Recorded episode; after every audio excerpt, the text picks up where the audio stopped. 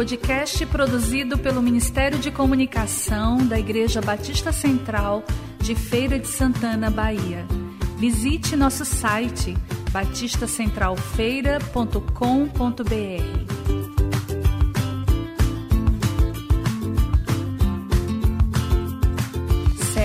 Movidos pela Eternidade com pastora Geisa Carneiro.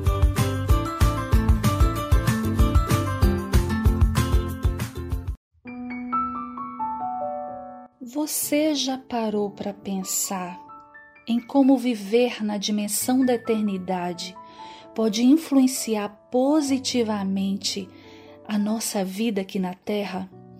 Em 1 Coríntios 4, 16 a 18, o apóstolo Paulo nos ensina a vivermos movidos pela eternidade.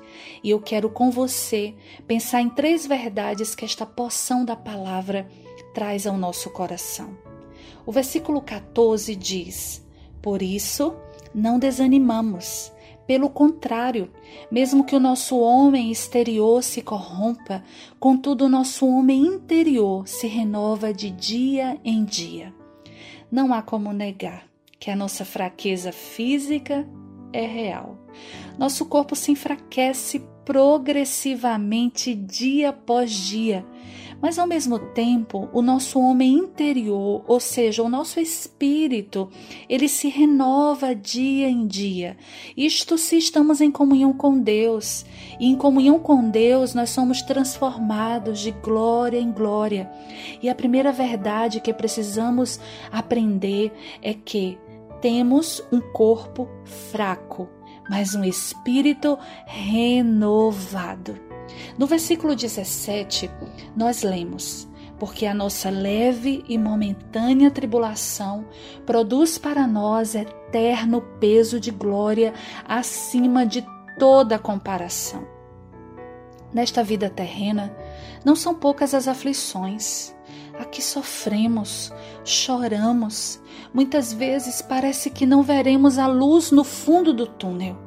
Porém, em comparação com a glória que nos será revelada na eternidade, nossas tribulações são leves e passageiras.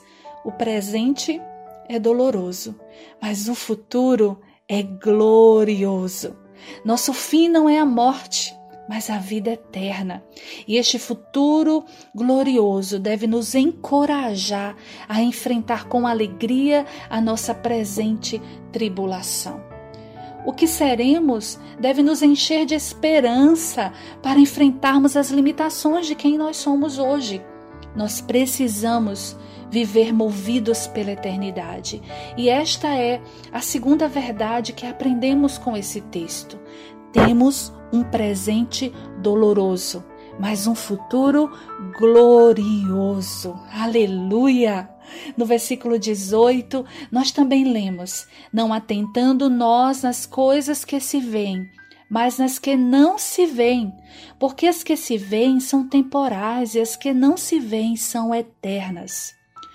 Tudo, tudo que é visível e palpável aos nossos olhos e que nos enche e tenta seduzir nosso coração hoje não vai permanecer. Tem prazo de validade, não vai durar para sempre. Investir apenas naquilo que é terreno e temporal é fazer um investimento insensato.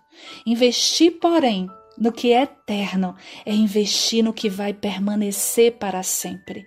Não é à toa que Jesus disse: buscai em primeiro lugar o reino de Deus e a sua justiça.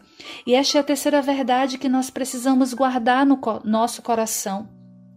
O que é visível é passageiro, mas as coisas invisíveis é que são eternas.